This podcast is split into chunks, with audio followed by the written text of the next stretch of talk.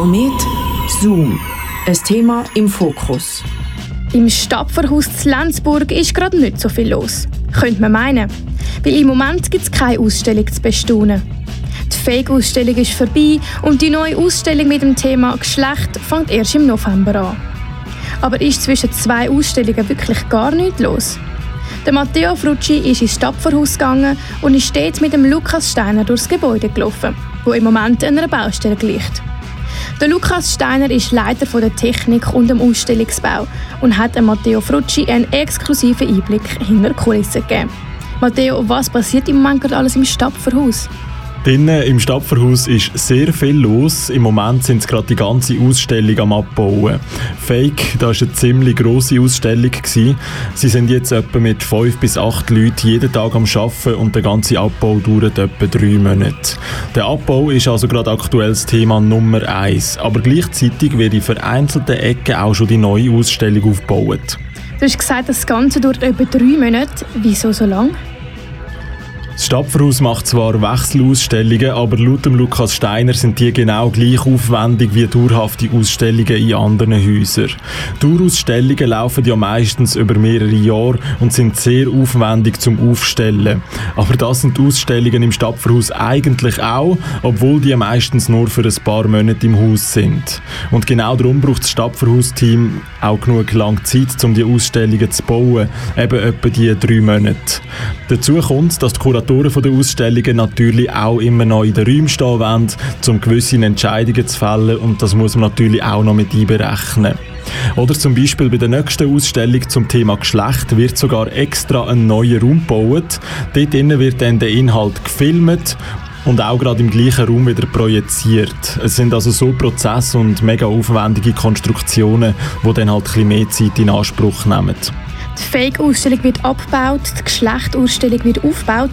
Was ist konkret diese Woche alles passiert? Was noch spannend ist, da, die Ausstellung Fake wird nicht zerstört jetzt, die lebt eigentlich weiter. Sie wird in zwei Jahren im 2022 im Hygienemuseum zu Dresden wieder zeigen. Laut dem Lukas Steiner, dem technischen Leiter und Umbauchef im Stadtverhaus, sind die Ausstellung jetzt nicht nur am Abbauen und Entsorgen, sondern sie wird einfach einpacken und transportfähig gemacht. Das ist jetzt die Woche die oberste Priorität gewesen, weil es da natürlich einen Zeitdruck gibt. Die Ausstellung muss ja pünktlich abtransportiert und am neuen Ort dann wieder aufgestellt werden. Es klingt nach mega viel Arbeit. Wie kann das Stadtverhaus den grossen Aufwand stemmen? Der Lukas Steiner ist beim Stadtverhaus mit einem 70% Pensum mit Schwankungen angestellt. Während der Umbauphase ist er natürlich viel mehr im Haus und wenn die Ausstellung dann läuft, werden die Überstunden dann kompensiert. Zusätzlich gibt es dann noch ein sogenanntes Bauteam. Das sind unterschiedliche Leute mit handwerklichen Fähigkeiten und Ausbildungen, die in dieser Phase Teilzeit im Stadtverhaus arbeiten. Die sind sonst in ihrem normalen Leben Künstler oder Techniker in einem anderen Museum, sind am Studieren und so weiter. Ist jetzt im Stadtverhaus der ganze Fokus auf die Umstellung gerichtet oder kann man als außerstehende Person gleich noch in Genuss kommen vom dunkelblauen Gebäude im Bahnhof Lenzburg? Ja, das Bistro zum Beispiel, das läuft weiter. Dort kann man weiterhin einen Kaffee geniessen.